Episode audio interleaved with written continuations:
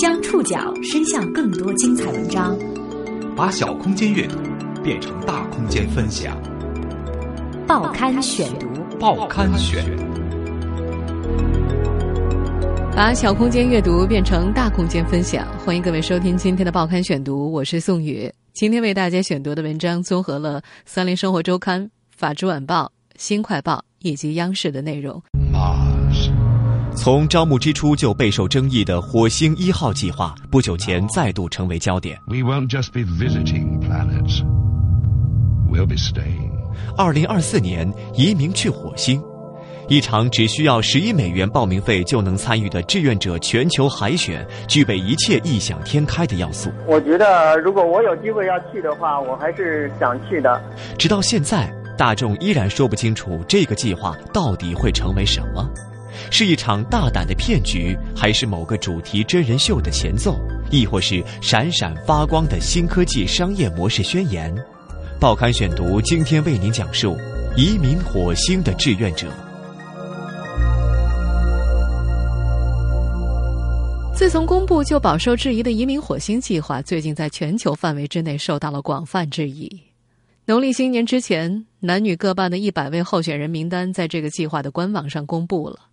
按照主办方的表态，最终他们中的二十四人将会踏上去往火星的单程旅途，永不再返回地球。这百名候选者当中还包括四名华人，他们分别是中国的李大鹏和林晓霞，以及美国华裔女子边思恩、英国华裔女子刘麦琪。火星一号是由荷兰一家私人公司主导的火星探索移民计划，目的是在火星建立永久移民地。为此，他们在全球招募志愿者。二零一三年四月正式在网站上开放报名，二零一五年二月十六号，全球一百人名单正式出炉。比起一个空洞的火星移民口号，一百人名单显然更具传播力。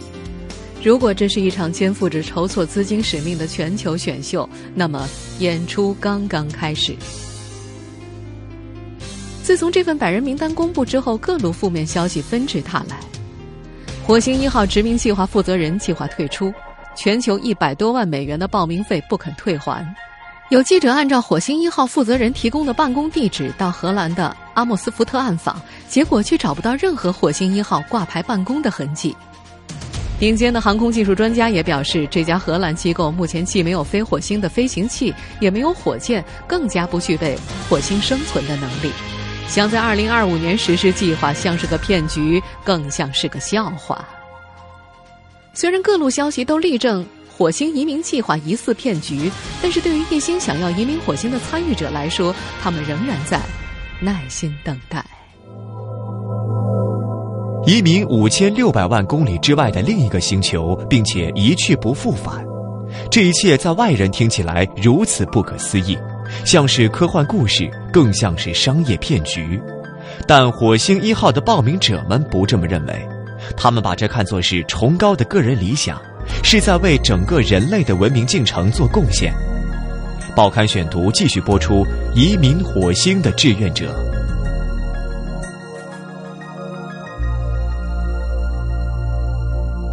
从宣传报名到全球一百人名单出炉，差不多有两年时间。火星一号的推进节奏缓慢的，连报名者偶尔都会忘记它的存在。已经入选了一百人名单的李大鹏就是这样。李大鹏，三十二岁，身高一米七，还有近视。这位河北邯郸林业局的农业师，怎么看也不像去征服火星的航天英雄。不过，自从那份百人名单公布之后，他就成了家乡的名人。那天，央视的一档新闻节目连线了他。你能不能告诉大家，当时你为什么要参加到这样一个我们听上去挺疯狂的，也非常大胆的一个计划当中？就是如果入选的话，我真的去火星了，那么整个项目有好几十亿美元，要花好几十亿美元，那么平均到我一个人就会十几亿。看到节目之后，单位里领导跟他开玩笑：“火星人啊，给张签名照。”一个已经退休的女同事还特意发微信询问：“听说大鹏当宇航员是真的吗？”还有他的同事辗转联系他，想约他吃饭。农历大年初三晚上八点，李大鹏匆忙赶去参加高中同学的新年聚会。因为忙着接受记者连线采访，这个小酒局他迟到了一个小时。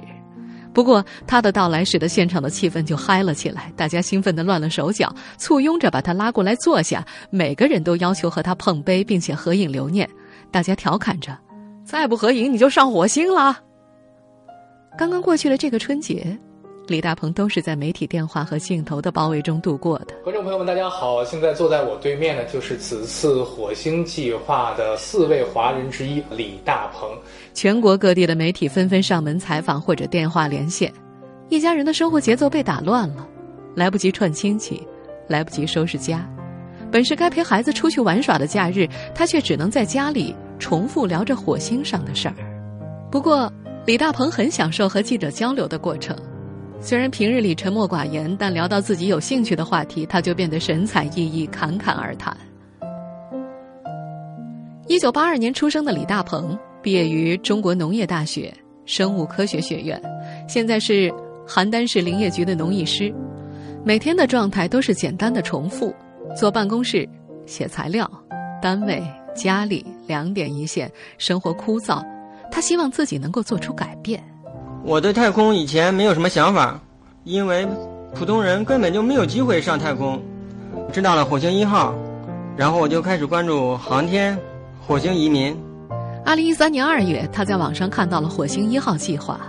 和绝大多数人对这个计划置之一笑不同的是，他选择很认真地点开了火星一号的网站，查询相关的火星知识，在网络群里跟同样好奇的人交流，然后做出了报名的决定。因为报名的要求看起来触手可及，年满十八岁，全球范围。他按照官网的要求完成了邮箱报名、提交报名费、提交一分钟视频、提交调查问卷等详细步骤。报名费因地区而异，美国需要三十八美元，中国只需十一美元。这是一个普通中国上班族出得起的费用。在这一点上，李大鹏和百人入选名单里另一位中国人林晓霞的反应是一模一样的。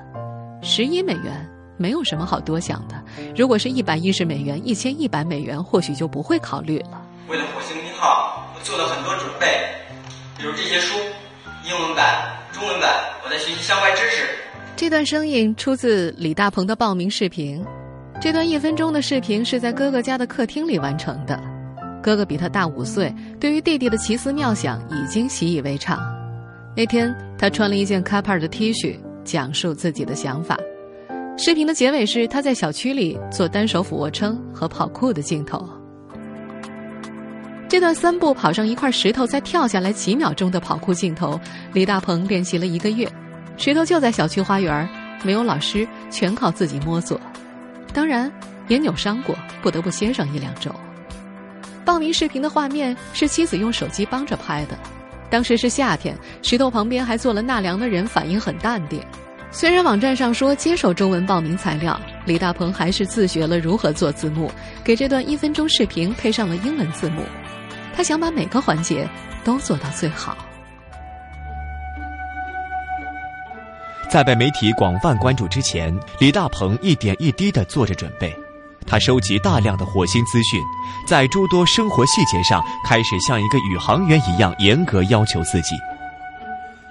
报刊选读继续播出：移民火星的志愿者。火星一号第一次引发关注，应该是在二零一三年四月。Mars One will establish human settlement on Mars。在纽约召开新闻发布会之后，BBC 和《纽约时报》都分别对这家公司名不见经传的创始人兰斯·卓普做了访问。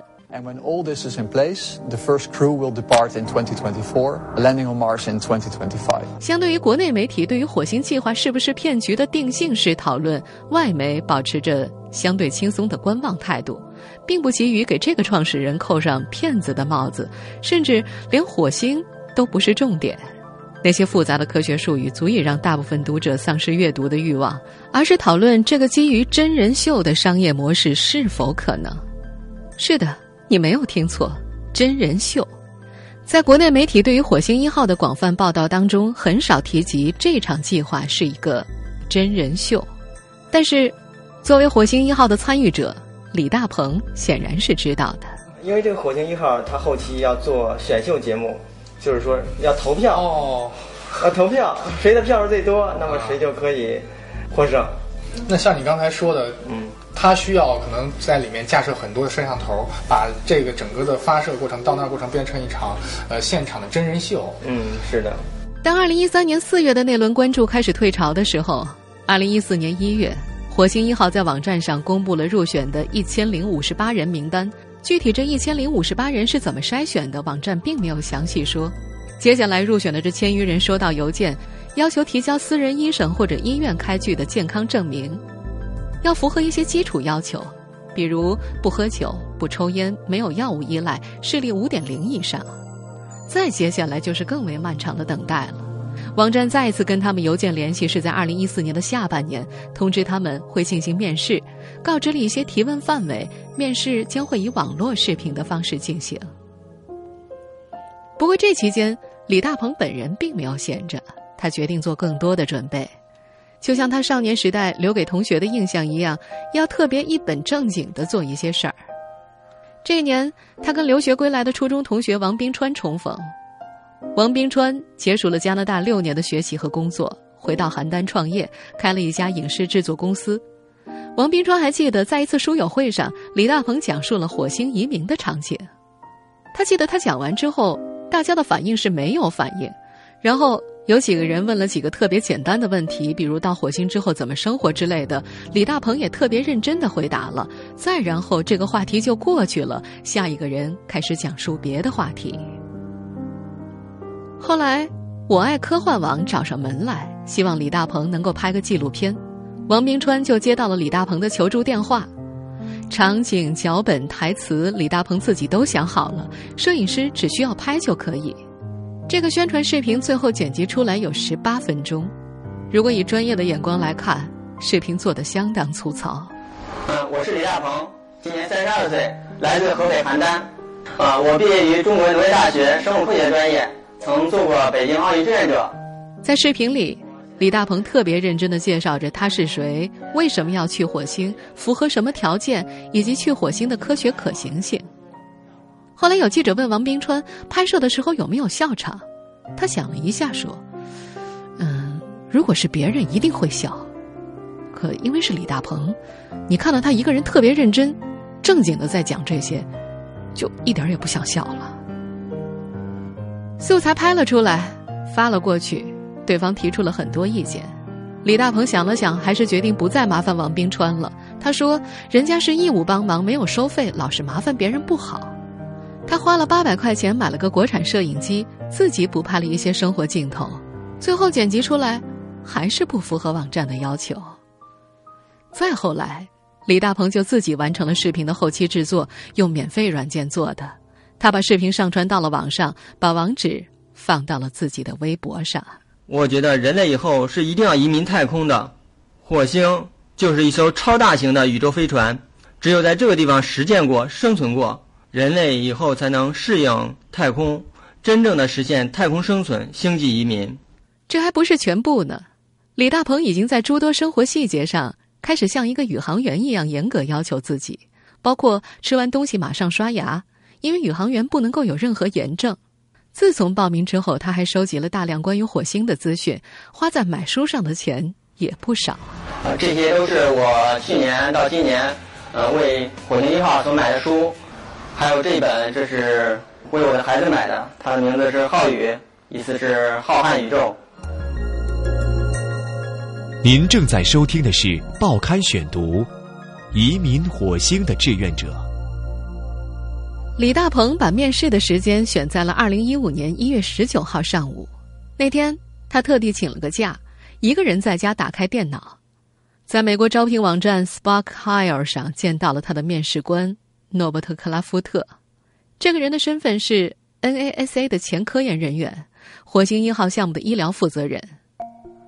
面试一共七个问题，时间是十五分钟，都在复习大纲之内。结束之后，李大鹏并没有十足的把握。他觉得自己回答完每一个问题，面试官的表情看起来都很疑惑。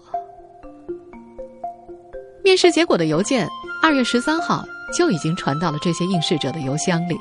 在此前，李大鹏收到了一位外籍摄影师的邮件，大意是要他做一个纪录片，希望李大鹏能够拍摄一段视频，记录下他第一眼看到邮件的全过程。如果这个素材最后在纪录片当中使用，将会支付相应的费用。这段视频，李大鹏没法自己拍，因为摄影师提出了包括使用三角光源、大光圈、背景虚化等一些专业的要求。李大鹏只能够再次求助王冰川。他自己推算了一下时差，觉得邮件将会在北京时间八点发过来，但是其实邮件中午就躺在那儿了。李大鹏并不打算设计一场演出，所以他一直等到王冰川过来支好设备才打开邮箱。为了防止收不到邮件，他甚至把原来的 Gmail 邮箱改成了幺六三邮箱。可是打开之后发现没有邮件，他愣住了。还是摄影师提醒了一句：“你看看垃圾邮件。”点进去之后，果然在垃圾邮件里。打开以后，李大鹏笑了，看到 “Congratulations”，他就明白自己成功了。王冰川回忆当时的情景，他其实是没有太多表情的人，也许内心是在狂喜吧，可表情上看不出来。呃，后来他还是对着镜头努力笑得更开了一点儿。在火星一号的邮件里。要求入围的一百名候选人保守秘密，在二月十六号官网正式公布之前，不得私自对外界宣布。所以李大鹏一直耐心等到了二月十七号，看到官网上出现了正式名单，才开始了他的运作。加上他，一共有四名华裔入选，中国本土的有两位，他和广东女孩林晓霞。李大鹏花了点钱找了个网络推广公司，把他自己写好的文案发了出去。因为临近春节，他的文稿二月十八号凌晨一点才正式出现在网站上。他很满意自己取的标题：“两位中国人入选火星一号宇航员。”二月十八号已经是除夕了，传统的新闻淡季，阖家团圆的时间里，新奇有趣的事情才更具有传播力。果然，二月十八号下午六点，李大鹏就从凤凰卫视的整点播报里看到了这条新闻，用的就是他自己的标题。相比李大鹏，另一位中国内地的火星移民计划候选人林晓霞要低调很多。这个内敛的姑娘一声不响的成了候选人，却依然无法直面家人。报刊选读继续播出移民火星的志愿者。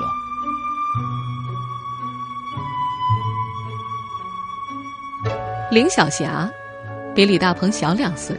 这个一九八四年出生的汕头女孩，十七岁到广州读了大学，专业是外贸英语。毕业之后就留在广州做外贸工作。林晓霞记得李大鹏，因为他在群里特别热心，提供了很多资料。比起来，他觉得自己差远了。如今，李大鹏已经可以很自然的面对各路媒体，也不排斥家人在一旁聆听他的讲述。可是林晓霞还不行。在和记者通电话的中途，他的姐姐按门铃进来，他就出去换了一个地方。李大鹏对于这个计划未来的真人秀部分早就有了心理准备，而这对于林晓霞来说还是一个从没想过的新课题。对同一位外籍摄影师的纪录片素材邀请，林晓霞选择的是直接忽略掉，不回复。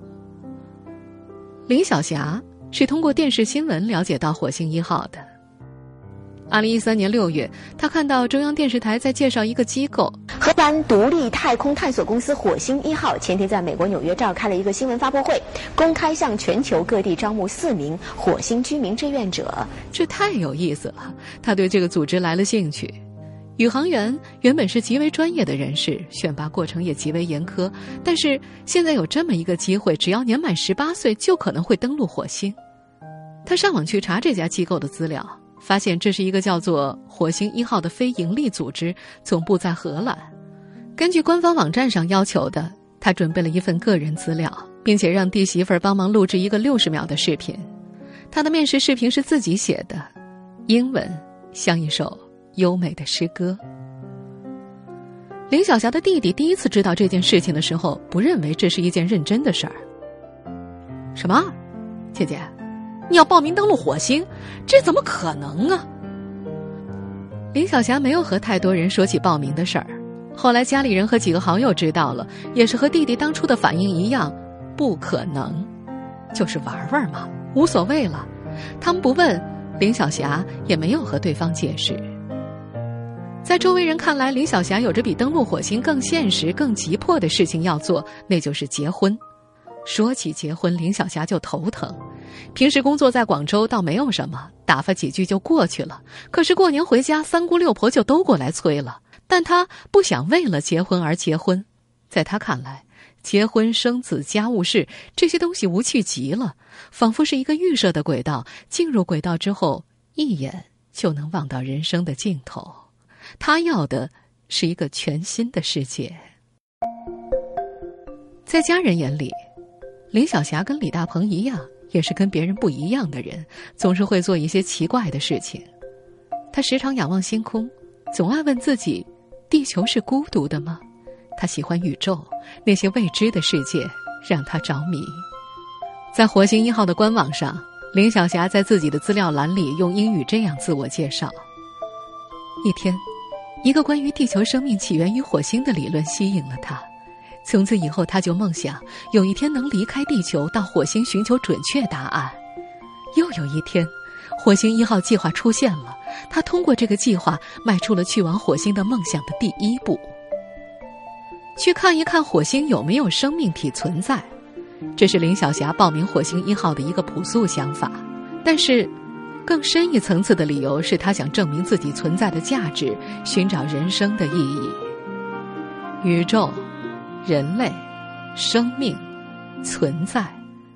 林小霞开始注意到这些宏大的终极命题，让她产生触动的原因是死亡。她自幼丧父，二零一零年底到二零一二年年间，又有一个舅舅和两个阿姨相继去世。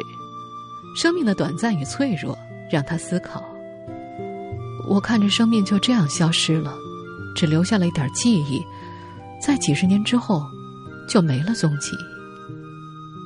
他想经历些不同的事情，为自己的存在留下印记。火星一号就在这个时候出现了。他觉得对人类的发展进程，太空探索会是一个突破点。如果能够对整个人类的文明进程做出努力，会很伟大。火星移民计划百人名单公布后。相比两位候选人的淡定，两人的家人反应各异。在各路媒体的轮番轰炸后，这两位候选人的想法也在悄悄地发生改变。报刊选读继续播出：移民火星的志愿者。林小霞入选一百人名单的消息被她二姐从网上看到了，这下可不得了。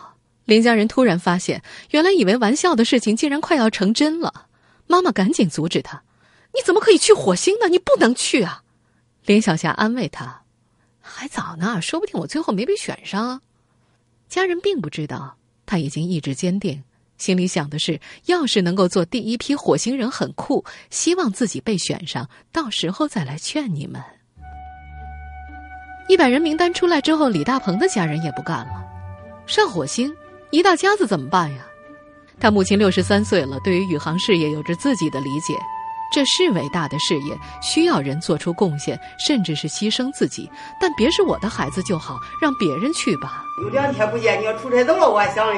你要说何必说一叫一见，你说那你能受得了？家里的亲人也有支持李大鹏的，一个是姥爷，一个是舅舅，他们觉得这件事崇高，应该去做。李大鹏一笑，但其实他们是旁观者清。知道这事儿反正成不了，还不如支持呢。李大鹏和林小霞都特别认真的按照火星一号的时间表做了推算。如果要二零二四年启程，候选人要完成八年的学习训练，那就必须在二零一六年之前从一百人里选出二十四个人。所以他们的目的是接下来的一百进二十四。在火星一号被广泛质疑的时候，林小霞对于整个计划都保持着乐观的态度。技术的问题，他相信火星一号已经掌握了大多数；资金的问题，他相信总有办法解决；宇航员的安全也不会是多大的问题。唯一能够让他犹豫的是，自己可能再也见不到家人了。如果他去了火星，想念家人的时候，就只能通过卫星传输，隔着屏幕相见了。不过他又想，自己都离家十多年了，也就是每年回去一次。去火星就相当于去了更远的地方工作，就是见不了面而已。被采访多了，李大鹏的思想也在一步步变化。以往在看到对火星一号质疑的时候，他会忍不住辩解两句。现在他与对方接触的多了，也知道他们确实财力有限，与所需的巨资相比，现在根本就是杯水车薪。因为作为一个公司，它要考虑到盈利，它本身这个公司很小，因为它没有财力去发射火箭，去购买火箭，这是他所想到的一个办法，去完成这样的壮举。我觉得是他的一个创新，因为荷兰本来就是呃真人秀的发源地。火星一号会是骗局吗？对于这些参与其中的普通人来说，除了十一美元的报名费，他到底又能骗取什么呢？这些常规的问题，李大鹏他们早就想过，他们甚至可能比局外人想得更加清楚。李大鹏最初录制一分钟面试视频的那件绿色卡帕上衣，早就穿旧了，被他母亲顺手改成了一条儿童裤，穿在了他儿子浩宇的身上。李大鹏说，他一点也不害怕等待。比起快节奏的反应，他可能更喜欢这种漫长的等待。如果一切都是真的，也许可以等到资金全部到位，科技足够发达，再去思考单程旅行那么悲壮的结局。因为未来还有那么长的时间，足够他们慢慢去想。听众朋友，以上您收听的是《报刊选读》，移民火星的志愿者。我是宋宇，感谢各位的收听。今天节目内容综合了《三联生活周刊》《法制晚报》《新快报》的内容。收听节目复播，您可以关注《报刊选读》的公众微信号，我们的微信号码是“报刊选读”拼音全拼。下次节目时间再见。